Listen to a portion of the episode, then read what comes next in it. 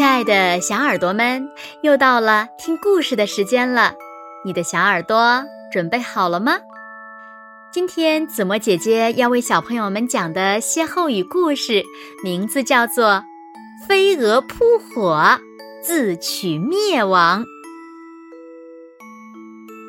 南北朝的时候，梁朝有一个大夫叫道盖，他呀既聪明又有才华。深得梁武帝的赏识。道盖有一个孙子叫道晋，道晋是个非常聪明的孩子，不管学什么，他都一学就会。道盖很喜欢他，每天一回到家就教他读书写诗。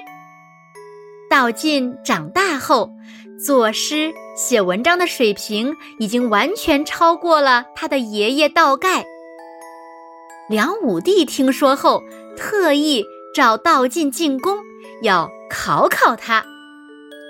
这道晋呢，虽然是第一次见到梁武帝，却一点儿也不慌张。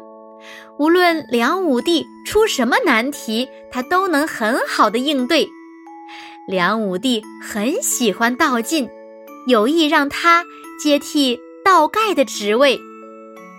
于是，梁武帝命人把道盖叫到宫中，借着切磋诗文的机会，写了一首诗送给道盖。这首诗的大意是：砚台磨出墨水写字，毛笔挥动豪风写书信。他们就像飞蛾扑火一样，完全忘记了自己可能会灭亡。现在你年纪大了，为什么不让你的孙子来代替你呢？道盖听出了梁武帝的用意，第二天上朝时主动提出辞官。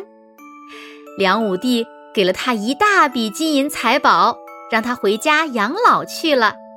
而他的孙子道晋则很快接替了他的职位。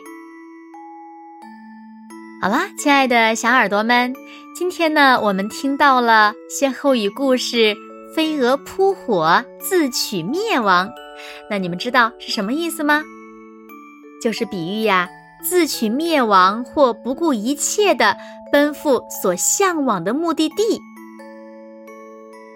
你们。记住了吗？好啦，那今天的故事就到这里喽，我们下期节目再见吧。